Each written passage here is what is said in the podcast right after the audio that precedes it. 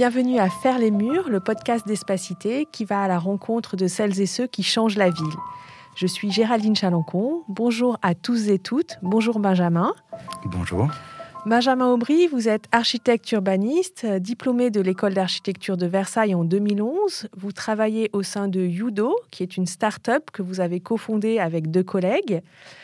Vous vous intéressez au sujet de l'habitat pavillonnaire depuis longtemps, depuis toujours même, puisque vous avez grandi vous-même dans un quartier euh, d'habitat pavillonnaire en région parisienne.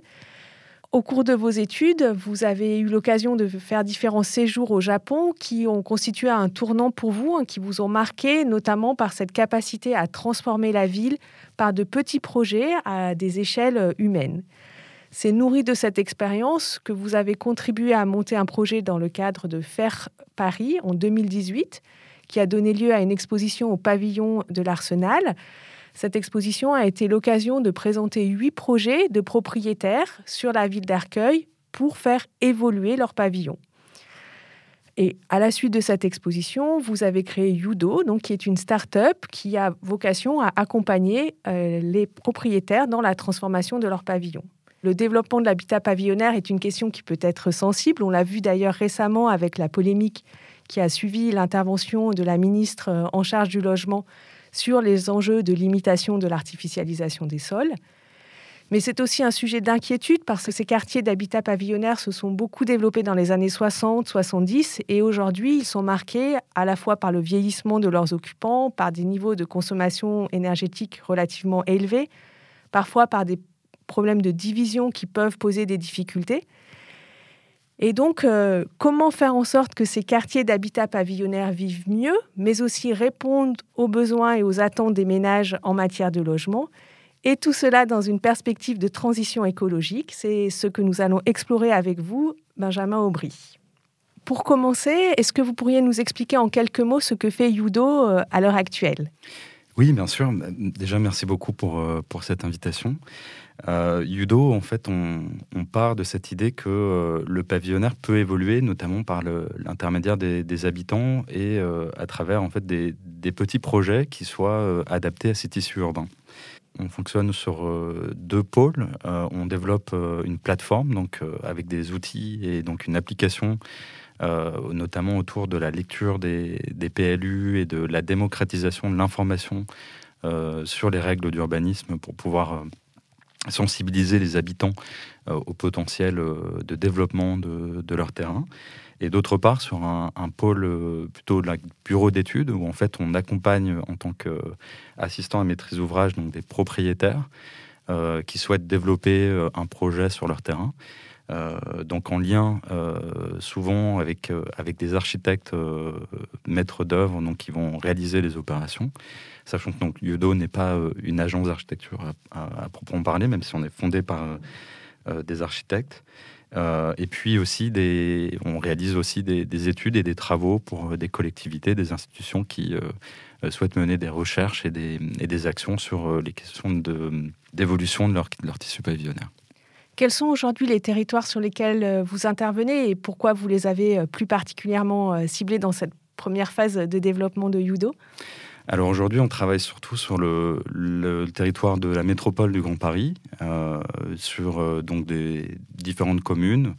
Euh, donc auprès d'habitants, on a à peu près une, quinzaine de logements en cours, donc qui sont répartis entre Malakoff, les Lilas, Saint-Maur-des-Fossés et d'autres communes.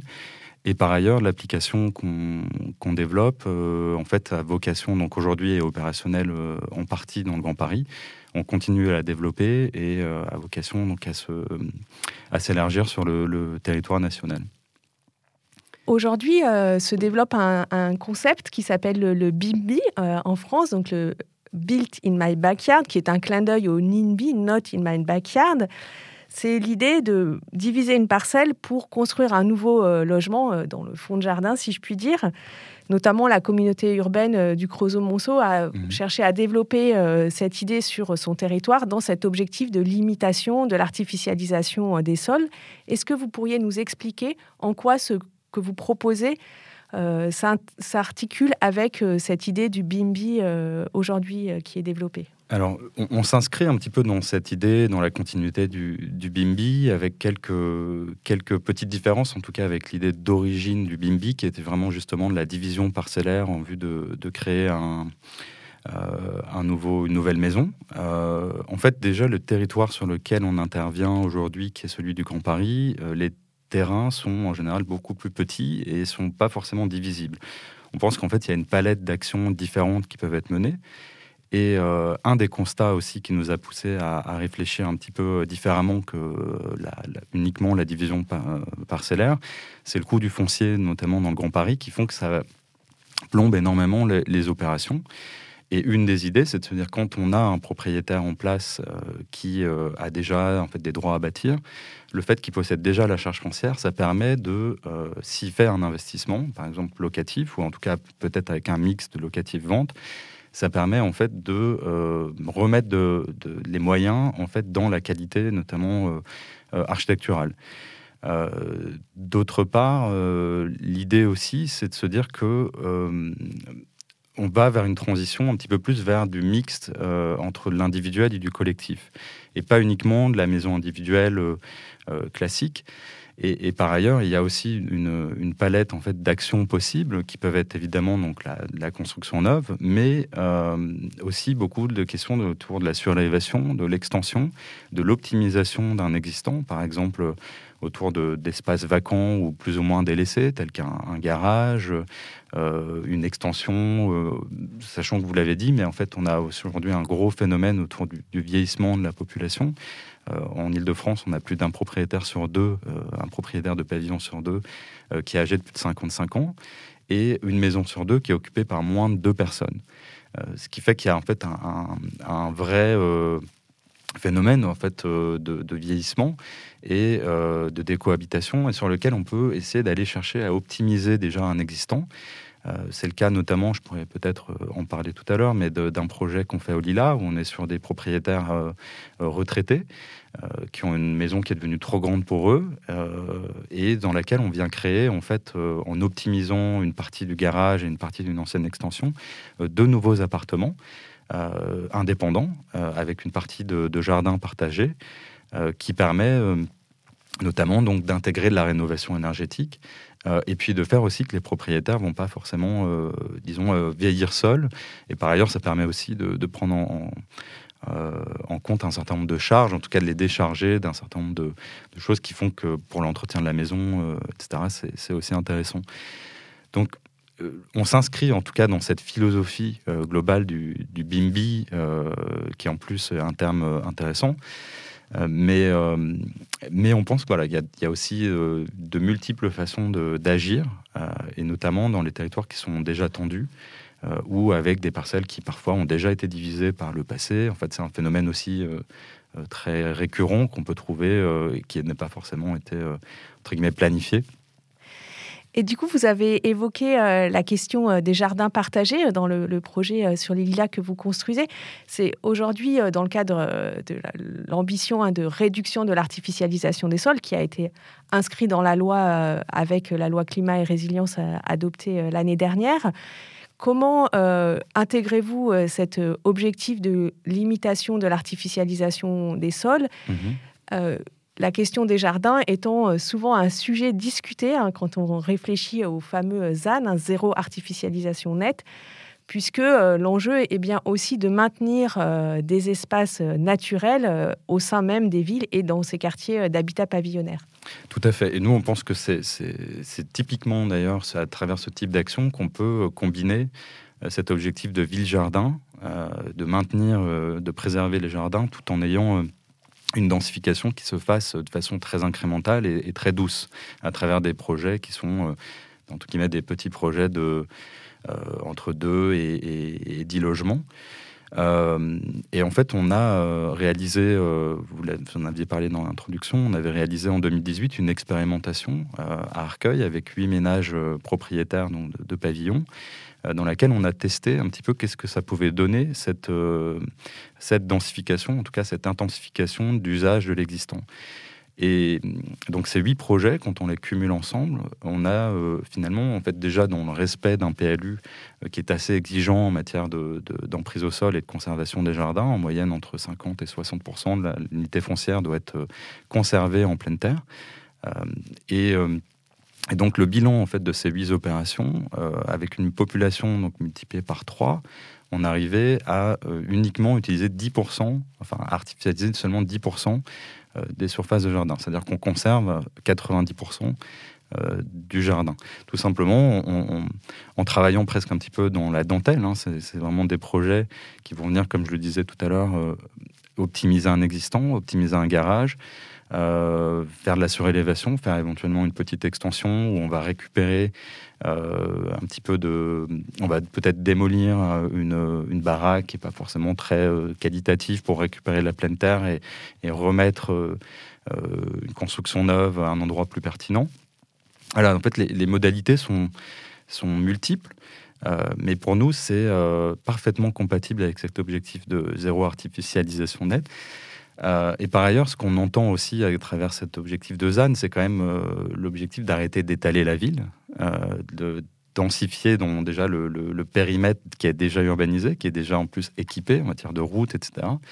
Donc, c'est encore en ce sens, c'est encore plus compatible avec ces objectifs aussi de redonner comment est-ce qu'on peut dans ces projets-là aussi remettre un petit peu de densité on va dire, minimum ou critique qui permet de développer des services euh, et donc de, diminuer l'usage de la voiture de façon progressive. Voilà, donc tout, ça, euh, en fait, s'inscrit pleinement euh, dans la philosophie de la ville de demain et notamment de, cet objectif de zéro artificialisation nette. Oui, vous, avez évoqué au travers de vos exemples hein, la, capacité que vous créez en termes de production de logements et euh, c'est vrai qu'aujourd'hui, hein, la conciliation du ZAN avec euh, la nécessité et le, besoin de répondre euh, aux besoins en termes de logement est, une question qui est souvent relativement complexe. On a l'occasion de le voir à Espacité hein, quand on mhm. accompagne les collectivités dans l'élaboration notamment de leur programme local de l'habitat, puisqu'il faut concilier ces deux ambitions.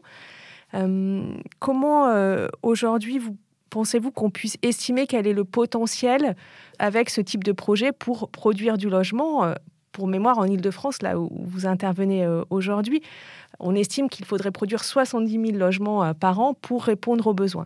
Quelle peut être la contribution euh, du type de projet que vous proposez? Alors pour, pour nous, c'est des actions qui sont complémentaires avec des modèles plus classiques, disons, de, promotion immobilière qui sont pertinentes dans des secteurs à forte mutation, par exemple autour des gares, sur lesquels on peut retrouver vraiment un vrai besoin d'investissement fort et de, de restructuration, de création d'infrastructures. Mais au-delà, euh, pour créer, on a fait un petit calcul, hein, il y a 1,4 euh, million euh, pavillons en Ile-de-France. Pour pouvoir parvenir à ces 70 000 logements par an, il suffirait d'ajouter un logement sur seulement 5% de, de, ces pavillons ou de ces terrains pavillonnaires.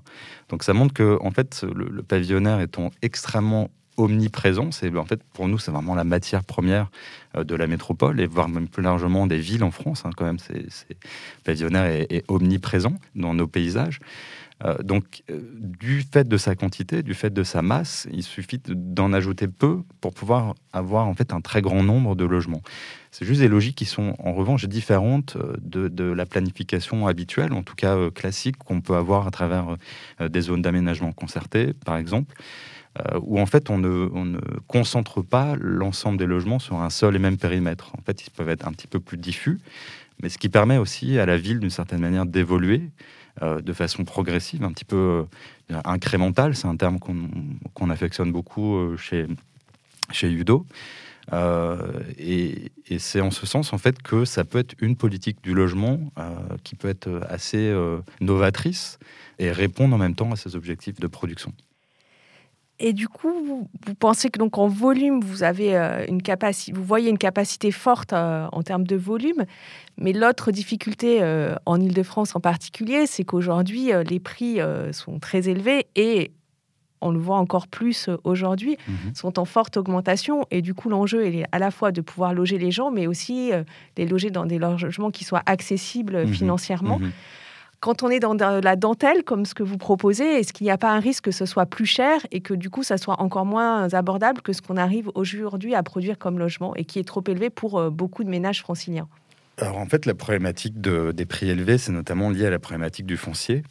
Euh, euh, qui a une part de plus en plus importante euh, dans, dans les opérations immobilières. C'est quand même aujourd'hui entre 30 et 50% du prix de revient de l'opération. Donc, et, nous, le constat qu'on fait, c'est que quand on a, en fait, une des raisons de cette difficulté à mobiliser du foncier, c'est parce qu'il a été extrêmement démocratisé, diffusé, en tout cas partagé durant tout au long du XXe siècle, et qu'aujourd'hui, on se retrouve dans des, entre guillemets, dans des difficultés par rapport au, modèle classique d'acquisition d'une charge foncière et puis de construction euh, euh, de, logements.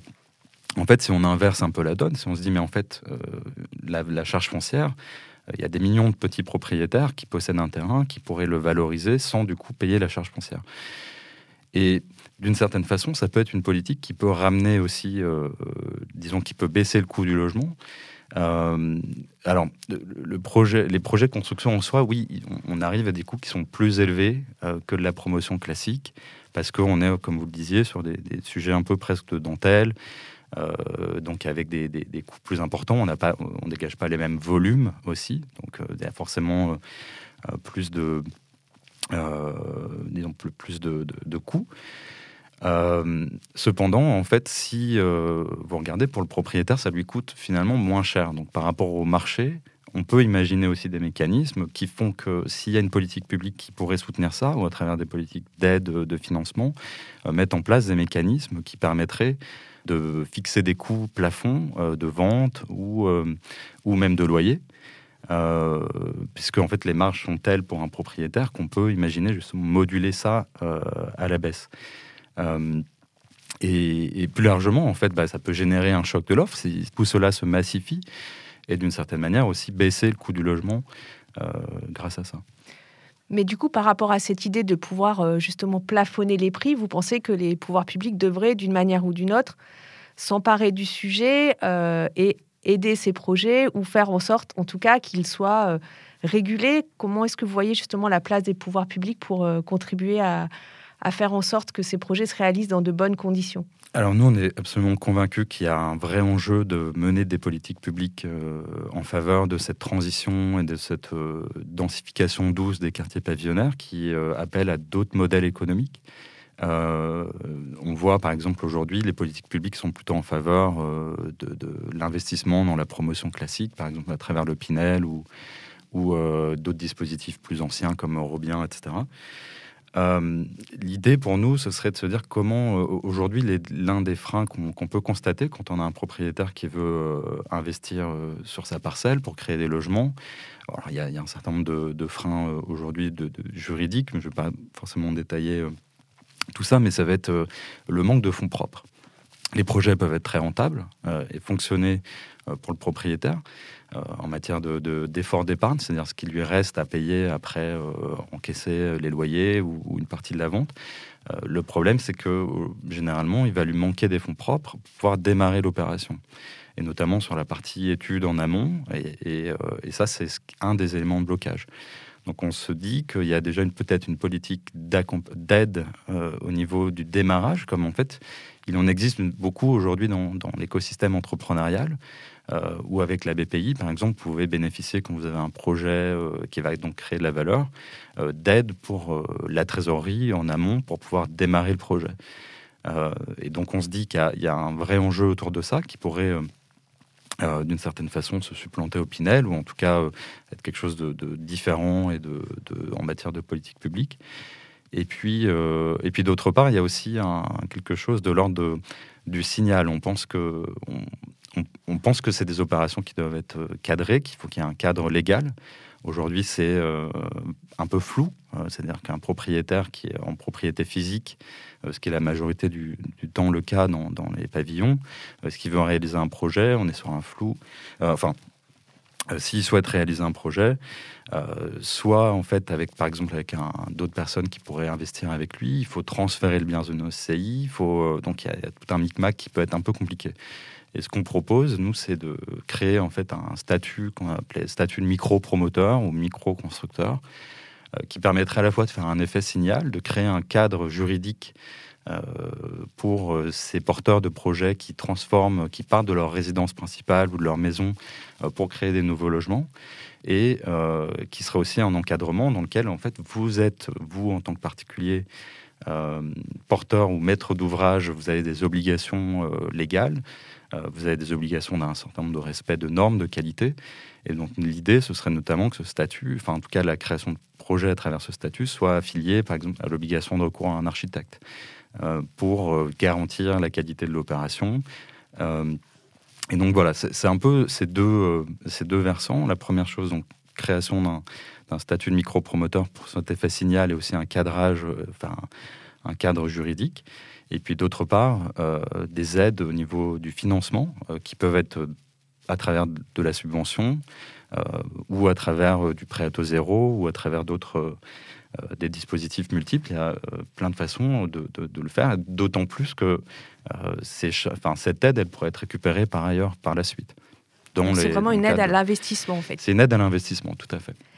Et vous avez évoqué donc les freins économiques hein, qu'il peut y avoir à, ce type de projet, éventuellement les freins juridiques.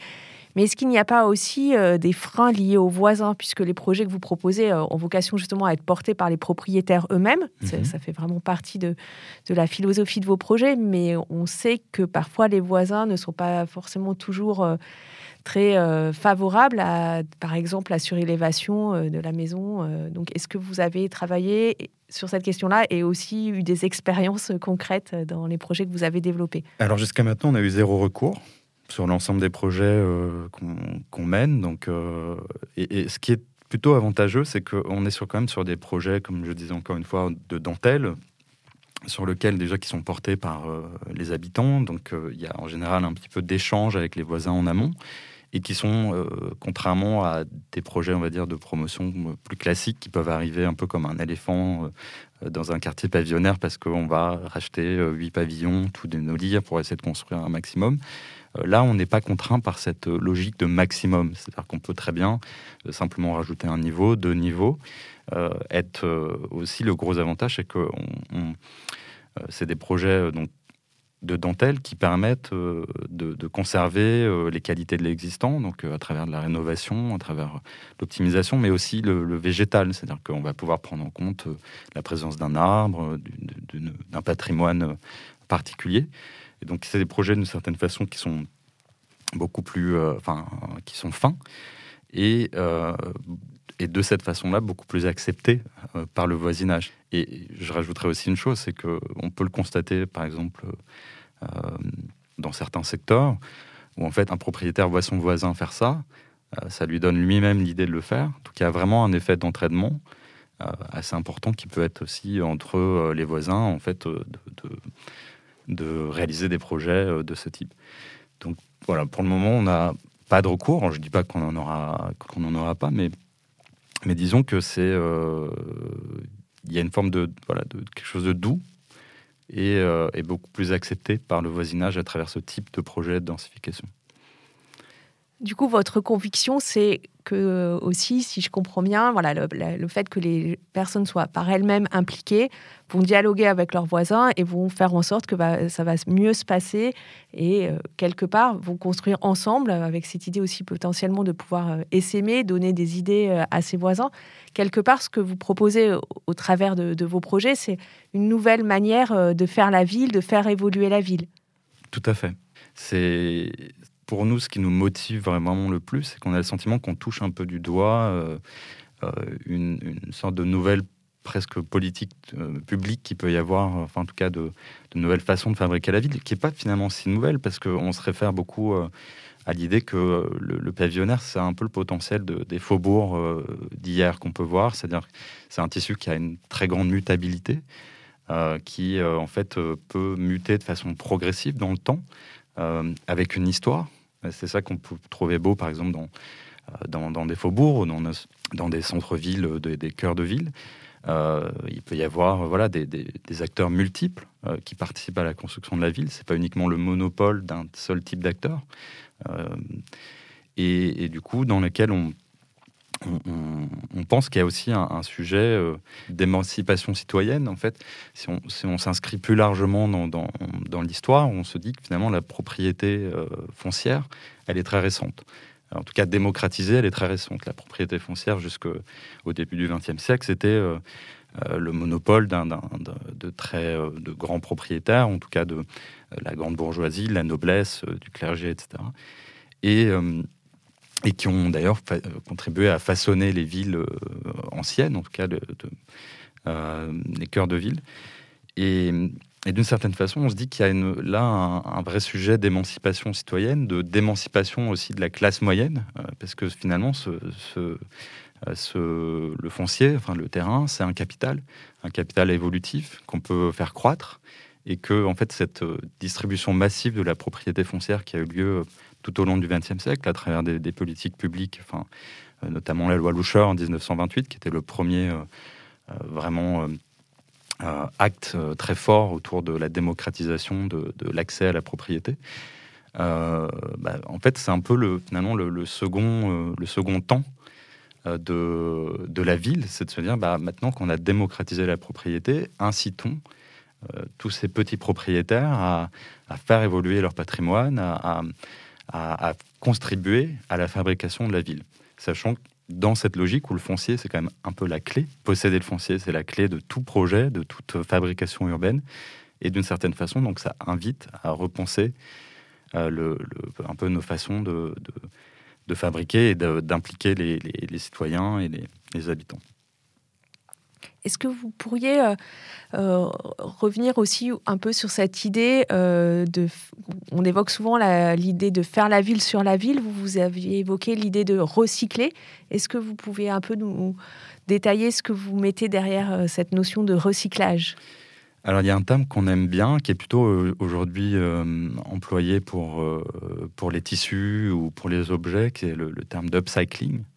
Et d'une certaine façon, c'est un petit peu ce qu'on ce qu'on fait à travers à travers Yudo, c'est un peu l'upcycling immobilier. En fait, le principe de l'upcycling, c'est de venir récupérer un, objet ou euh, euh, voilà, un objet qui n'est pas forcément qui sous-utilisé ou qui peut être considéré comme un déchet, euh, pour en fait le retransformer, l'optimiser, le revaloriser. Et d'une certaine façon, c'est un petit peu ce qu'on fait à travers les projets de, de Yudo. Euh, c'est euh, revaloriser des, pavillons qui sont sous-utilisés, c'est repenser un, existant euh, et lui donner une nouvelle vie, et que ça peut passer, comme je le disais au départ, à travers la surélévation, l'optimisation de l'existant, de l'extension, etc. Merci beaucoup hein, pour euh, toute euh, votre présentation euh, très riche. traditionnellement, à Espacité, dans nos podcasts, nous vous posons une question pour finir. si vous deviez faire le mur pour une cause, quelle serait cette cause pour, pour vous? Alors, je vais dire peut-être quelque chose de, peu surprenant. Peut-être si je devais passer de l'autre côté du mur, je ferais. en fait, aujourd'hui, on a une problématique principale euh, à travers euh, ces projets, c'est la question du stationnement, euh, qui est un des freins principaux, ce qui font que bah, sur des, petits terrains, on, a des difficultés à, répondre à cette obligation de faire une, deux places de parking par logement. C'est juste impossible. En gros, ça veut dire que très souvent, on se retrouve dans des difficultés voilà, pour, pour réaliser ces opérations. et il y a parfois des, des possibilités en fait d'acquisition de places de stationnement dans un rayon de 300 mètres euh, en, moyenne. Euh, la problématique, c'est qu'aujourd'hui, il n'y a pas de marché pour ça. Et moi, je suis assez convaincu que la question de la mobilité doit être repensée de façon un peu plus collective. On doit petit à petit passer d'une transition euh, vers la mobilité uniquement individuelle à une mobilité plus collective et qui aurait l'idée aussi, notamment, en fait, sans être dans quelque chose où on jetterait la voiture à la poubelle, euh, ce serait en fait de, se dire comment est-ce qu'on peut imaginer des, sites avec des petits parkings de proximité qui permettraient de, redonner du souffle à des petites opérations sur euh, des terrains euh, de taille moyenne, de taille pavillonnaire entre 200 et, 600 mètres carrés. Et donc peut-être un des projets entrepreneuriaux, je pense que je, ferais, ce serait de créer une sorte de société euh, spécialisé dans ces parkings, dans la réalisation de parkings en réseau de proximité, parce que c'est aujourd'hui un élément qui manque énormément et de, voilà, de désindividualiser la question du stationnement et qui serait du coup un, levier pour agir euh, sur l'habitat euh, pavillonnaire. Exactement, c'est en fait un des leviers extrêmement importants euh, pour, pour pouvoir faire en sorte que des projets de petits immeubles de, de voilà, de, de, taille intermédiaire, qui aujourd'hui n'existent pas ou qu'on fait uniquement dans les centres-villes, puissent voir le jour dans, des, dans des quartiers pavillonnaires. Merci euh, Benjamin euh, pour cet échange euh, très riche. Merci à nos auditeurs et à nos auditrices pour leur écoute et à bientôt à l'occasion d'un nouveau podcast Faire les murs par Espacité. Merci beaucoup.